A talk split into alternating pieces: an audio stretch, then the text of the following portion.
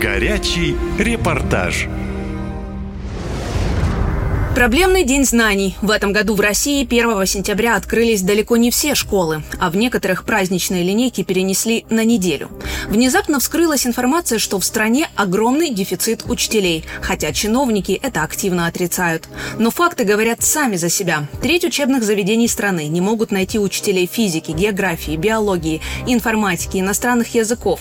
Почти в половине школ нет учителей химии. Официальные данные за текущий год были опубликованы Министерством просвещения. Что произошло, а также почему чиновники и руководство школ замалчивали ситуацию, расскажу в моем репортаже. Молодые мальчики,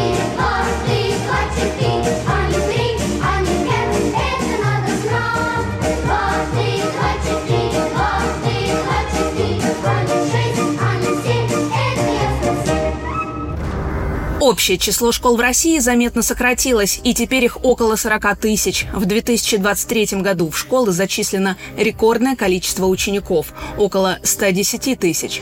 А работать с ними будут всего миллион учителей. И это в разы меньше, чем положено по трудовым нормативам. Проблему решили скрыть с помощью переработок и снижения требования к образованию учителей. Первыми о проблеме, как обычно, заговорили родители. Еще перед началом учебного года они не догадывались о реальной ситуации в школах. Но теперь оказалось, что детей попросту некому учить. Кира Савельева из Томска говорит, что ее сын в этом году пошел в третий класс школы номер 4. Учителей там катастрофически не хватает. И речь не только об этой школе не идут работать в школу, молодые специалисты не торопятся учить наших детей, так как их не привлекает зарплата. Наверное, потребительское отношение нас, родителям, мы тоже, наверное, в этом виноваты. Дефицит признает и директор Томской школы «Перспектива» Ирина Сахарова. По ее словам, в этом году недобор большой. Отдельная проблема, говорит директор, найти учителей, которые любят и хотят работать с детьми.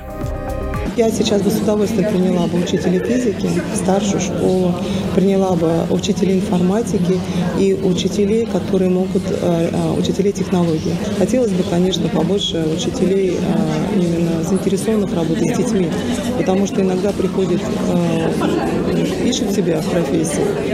Хотелось бы, чтобы все-таки человек уже приходил состоявшийся не просто в профессии, а который любит детей, который хочет именно, ну, не просто заработать деньги, а, а действительно быть полезным детям. Нина Леонидовна – учитель биологии. Женщина при полной нагрузке получает только 19 тысяч рублей. Со слезами на глазах педагог рассказывает о том, что на эти деньги буквально выживает и особо ничего позволить не может. Я получила э, получку 10 тысяч рублей и аванс 8 тысяч с копейками. То есть это около 19 тысяч рублей. Э, я могу сказать только о себе униженный и оскорбленный. Ни в театр, ни в кино, э, скажем так, э, позволить особо вот моя семья не может. Я считаю, что вот такого отношения э, к людям нашей профессии быть не должно. Это унизительно, в первую очередь для государства. Еще одна учительница Людмила Федоровна. Слова коллеги подтверждает. По ее мнению, зарплата – это только вершина айсберга. Беда и в том, в каких условиях нужно работать. И то, что система устарела. Педагоги сейчас не знают элементарного, ведь в основном преподают пенсионеры. Но дело не только в зарплатах. У нас некоторые школы, особенно опять-таки говорить про окраины, они находятся в очень плачевном состоянии. Там необходимо делать ремонт, и деньги на ремонты не выделяются.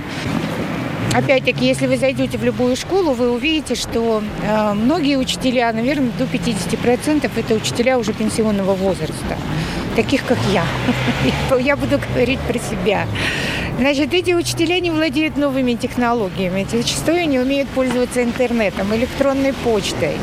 А, и ученик, который смотрит вот на эту Марию Ивановну, пусть она там семи пядей во лбу по математике, но если она не знает, как отправить электронную почту, если у нее нет аккаунтов в соцсетях, у них, э, ну, в лучшем случае, удивление, да, к такому учителю. Учитель должен быть э, на передовой, он должен нести те знания, которые сейчас актуальны.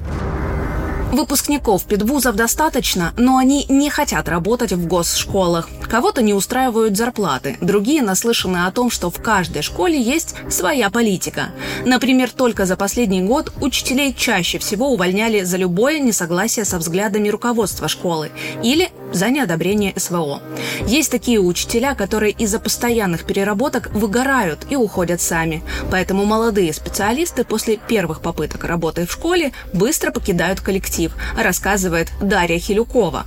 Девушка после нескольких лет преподавания в колледже теперь больше никогда не планирует работать по специальности.